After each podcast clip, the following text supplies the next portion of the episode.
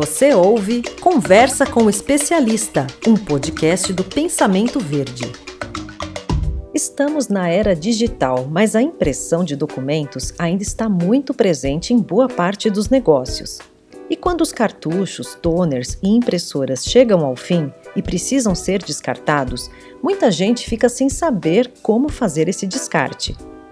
É bom lembrar que os cartuchos e toners possuem substâncias tóxicas que podem causar danos ao meio ambiente.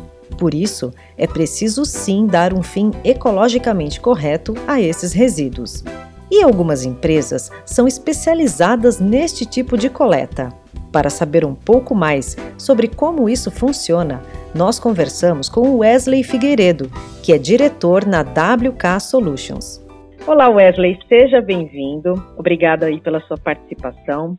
É, eu queria começar te perguntando como é que funciona o processo de reciclagem de toner de impressora. Obrigado pela oportunidade.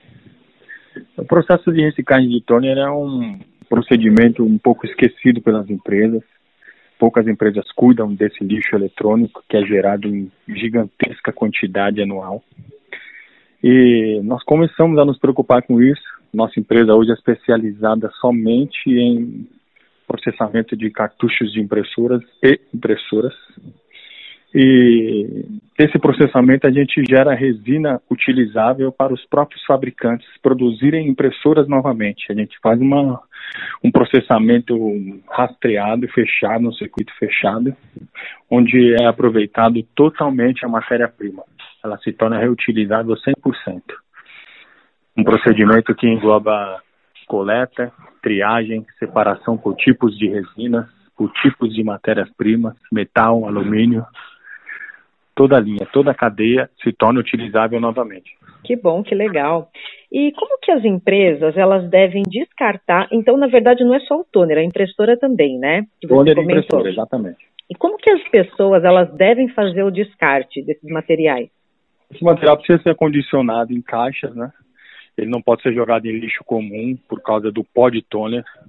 O grande calcanhar de Aquiles, a grande preocupação é o pó de toner, porque muitos deles, de algumas marcas, possuem chumbo na composição. Hum. Então, esse material pode ser acondicionado na própria caixa que ele é entregue para os clientes.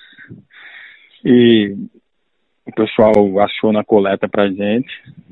Não tem uma quantidade mínima, a gente sai coletando Brasil afora e volta nesse coprocessamento que eu te falei aqui anteriormente. E como que funciona então? Existe algum site onde as pessoas podem procurar? É, como que elas fazem para encontrar vocês? Exatamente. A gente tem o site da empresa, WK Solutions.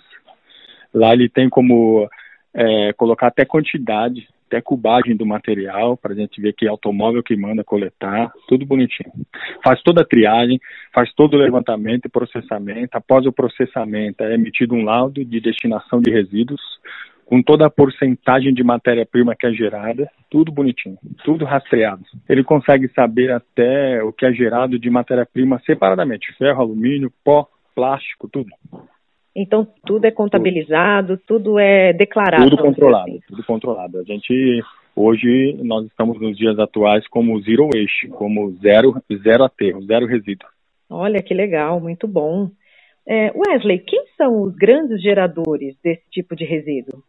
Os grandes geradores desse material são empresas de outsourcing de impressão, desde a, de um escritório de advocacia até uma, uma montadora de automóveis e eles precisam abastecer os equipamentos deles de impressão. Isso gera uma quantidade de resíduo enorme. É onde a gente entra em ação. Hoje a nossa coleta, 99%, é feita em empresas de outsourcing de impressão. Ah, legal. Você tem uma ideia, dá para estimar mais ou menos quanto vocês coletam por mês, assim? 60 toneladas, A gente fica numa média de 50 a 60 toneladas. Nossa, é bastante coisa bastante coisa. Nós já, nós já temos aqui um relatório desde 2018 e já passou pelo nosso processamento mais de mil toneladas. Uau, muita coisa. Wesley, muito obrigada pela sua participação e volte mais vezes. Muito obrigado pela oportunidade. Para qualquer esclarecimento, para qualquer atualização de dados, nós estaremos sempre aqui. Legal, obrigada. Obrigado a você, foi um prazer. Até lá. Você ouviu Conversa com Especialista, um podcast com oferecimento da Dinâmica Ambiental.